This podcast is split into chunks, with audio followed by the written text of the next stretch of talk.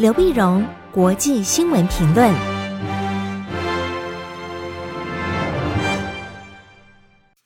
各位听众朋友，大家好，我是台北东吴大学政治系教授刘碧荣，今天为您回顾上礼拜重要的国际新闻呢。第一个，我们先看美韩峰会，因为从台湾的角度，那最重要的新闻呢，大概上礼拜我们最关注的就是美国跟韩国的峰会。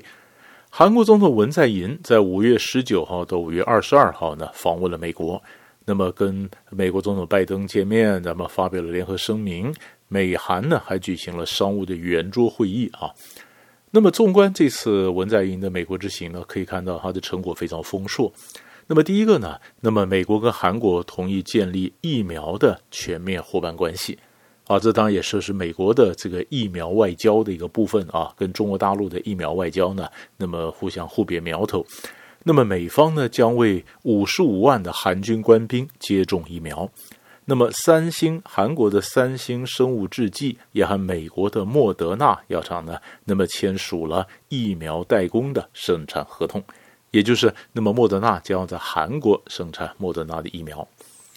然后第二呢，就美韩的商务圆桌会议上面呢，三星电子、LG 能源解决方案、SK 创新和 SK 海力士四大企业，那么发布了对美国的投资计划，总规模达三百九十四亿美元。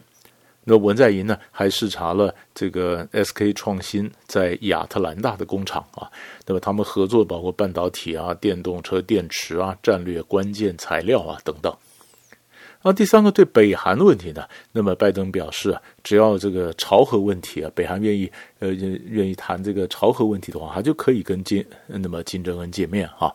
并且他任命了亚太驻青金星对这韩国的呃对朝鲜的特别代表。那么金星呢，韩国裔啊，那以前是美国做过美国驻韩的大使啊，这非常资深的外交官。那么也是六方会谈的美方的代表啊。那这么说对朝问题的一个一个大使。那么韩国当然表示这是欢迎啊，就是在对北韩的问题上呢，那么美国跟韩国这是步调是一致的。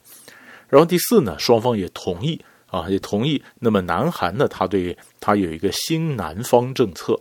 就是他对东南亚、南韩有一个新南方政策，那么韩国的新南方政策呢，和美国的自由开放印太地区这个愿景能够保持一致，那么支持东协领导的区域架构，支持强化和太平洋岛国的合作，承认包括跨的，就是。印澳的呃，印太的这个呃四个四个对话安全对话伙伴跨的在内呢，那么开放、透明和包容的区域多边主义的重要性，并且呢，那表示关切这个台海的和平稳定。那从台湾的角度来看，那表示呢关切台湾的和平，呃，台海的和平稳定呢，对我们当然是有是有帮助哈。但是呢，呃，我们注意的就是联合声明呢没有特别点名中国大陆的攻击。谈疫苗呢，也没有提到中国的疫苗外交；谈人权呢，那么谈的是全球的人权，也没有特别提出新疆啊。那么也没有提出来说，北京如果破坏了和平稳定，那么美国跟韩国会怎么做？所以可见呢，韩国呢在呃亚太地区或对中国的问题上呢，那么它是在广泛性的说支持美国，但是避免直接触怒中国啊，或者点出来中国这个名词。那么。呃，其实那么西日本的方面的评论就是，对文在寅来讲呢，最重要的问题啊，其实是北韩，当然不是台湾。而在北韩的问题呢，它需要中国大陆的协助啊，所以文在寅可以在呃韩中之间维持一个平衡啊，没没有就是对于中国的批评啊，对吗？就是擦边的这样的过去了。然后第五个更重要的是呢，美国跟韩国也达成协议，美国不再限制韩国飞弹的射程和它的那么携带的弹那那么弹药的这个重量。那么换句话说，本来呢，在一九七九年的时候呢，韩国曾经跟美国达成协议，它限制了导弹的射程不超过一百八十公里啊，那最大的这个呃携带弹药的这个重量呢，呃不超过五百公斤，交换美国同意韩国使用美国的科技。当然，这是一九七九了。那一九七九到现在中间也经过几次的放宽啊，因为现在国际情势不一样，几次放宽。但是这次韩国能够完全说服美国，不再有任何的飞弹指针啊，就是不再不再限任何的限制。韩国取得了或者取取回来了飞弹的一个自主权。这对韩国来讲，那又是一个外交的胜利。啊，所以你可以这样的总结来看呢，不管是在疫苗，呃，就是半导体换疫苗，韩国是成功的哈。那么对北韩的问题，双方也是一致。那么中国的问题，韩国能够抓到守住它的方向，那么不被美国牵进去，然后呢，还能够取得飞弹的自主权，这是美韩峰会，那么韩国的一个胜利。那第二个新闻，上礼拜我们关注的就是以色列跟巴勒斯坦，在同样在五月二十一号礼拜五的时候呢。就是美韩举行峰会的同一天呢，以巴终于宣布停火啊。那么打了十一天，十一天呢，当然是在埃及的这个调解之下啊，因为埃及人，埃及跟这个呃，埃及的西大半西奈半岛直接接着就加沙走廊嘛，那么直接接着加沙走廊，那么这个里面，呃，埃及跟跟着哈马斯讲得上话。讲话上，在停火完了以后呢，当然美国的国务卿布林肯呢，呃，他也在礼拜二呢就要到中东啊，那希望能够能够重建中东的秩序。就是呢这一次呢，那么十一天的战火，两百四十二人死亡，以色列死了十二个啊，一其中一个是军人，哈马斯呢发射了超过四千多枚的火箭弹啊。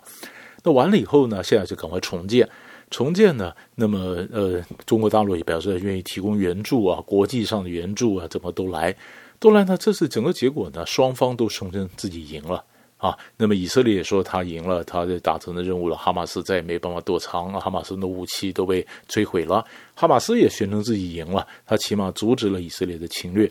就是停火的时候，需要双方都有一个自称自己赢的论述。所以我们看到就是这种情况啊，现在暂时停火。但停火不等于和平，很多问题还是没有完全的解决，所以后面怎么解决？那怎么重建啊？那么哪一个几个国家可以扮演的重要的角色？其实中国大陆想扮演重要角色，但是我们发现，其实，在中东，中国的杠杆不多，当然还是埃及啊、美国的这个影响力是比较大啊。所以，我们就是看以巴的这个冲突后面会怎么发展。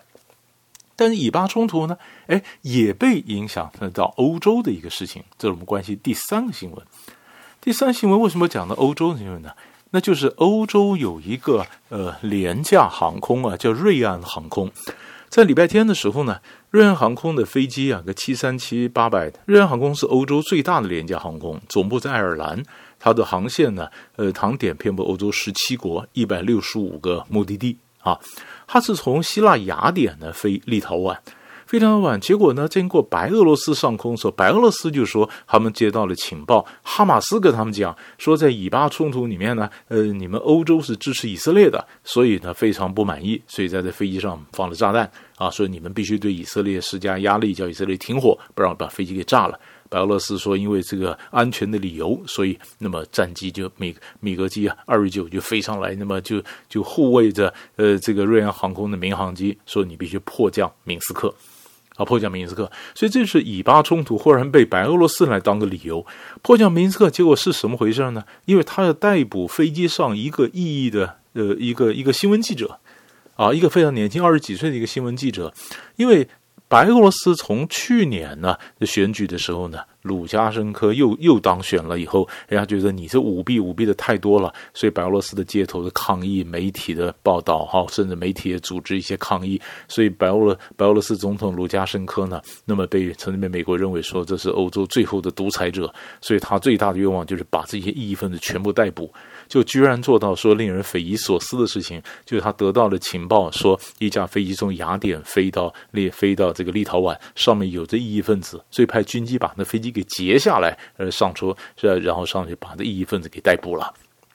给逮捕了，这个可以看到这种事情，过去想都没想到，整个欧洲、美国整个哗然啊，哗然说表示强烈的抗议，要求说您的记者要放人，放人。在礼拜一的时候呢，欧盟紧急开会，然后欧盟二十七个国家的领空对白俄罗斯关闭啊，白俄罗斯的飞机不能飞到欧盟其他二十七个国家领空或者任何的机场，因为你这太危险了，怎么有国家在后面主导的公然的劫机事件啊？那这个事情，呃，事实上，欧盟在去年开始白俄罗斯的选举的问题，他已经对他施加了很多的压力啊，那那么制裁也有啊，但是现在就是更加了，呃，机场的封闭。那对于做决策的那些官员，最后个别的制裁，他们欧盟还在开会，看看最后的最后的一个发展啊。那么最后呢，我们就看一下美国。美国呢，还值得我们关注的就是美国总统拜登，他不是推动了很多的基础建设的计划吗？同样在礼拜五的时候呢，拜登的这个基基础建设计划呢，在国会里面啊。大型的基建计划在国会，你需要国会呢通过，会通过。但是共和党是觉得呢，这里面包括了什么叫做基建，什么叫做预算的规模，钱从哪里来，怎么去，这里面有很多其实是你绑桩啊，你超过了你对基础建设做扩大的解释，所以拜登就不断的修啊修啊，所以原来的计划是二点二五兆，现在已经下降到一点七兆啊，一点七兆。但是民主党左派不满意啊。说我们这个大型的这个改革，现在不断的计划往往右边在移动，那我们就自己蛮干啊！所以内部有不同的声音。不声音，另外一个呢，就是美国在国际上呢，也算是上个礼拜，因为美国现在钱要怎么来，要征税，征税呢，那么很多就怕很多企业就跑到低税率的国家去了，所以美国现在希望能够就推动全国呃全球的统一的公司税。这上个礼拜呢。跟 OECD 国家在谈，谈的拜登政府最早提出来的公司税呢是百分之二十一，二十一，但是爱尔兰的这个公司税才百分之十二点五啊，你一下子那么高，根本推不动，推不动。后来几经谈判的，那美国后来就降到说百分之十五，公司税是百分之十五。本是我希望的 OECD 在七月前能够达成协议，这样子呃集团体呢，那么在这后面的会议好讨论。那么欧盟的财长呢，基本上，那么在布鲁塞尔集会五月二十一号集会时候呢，对达成协议他表示乐观。啊，法国也认为啊，百分之十五的公司税应该是合理的，希望 OECD 能够尽早能够统一。所以就是看，不管是国际上是联合全球统一的公司税，或者他在美国国会内部要推动他的基建计划，那这里面都必须做一点妥协。那看看最后妥协出来就呈现出什么面貌，再看到拜登经济学对世界会造成什么样的一个影响。所以大概上礼拜呢几个大块的新闻就为您整理到这里，我们下礼拜再见。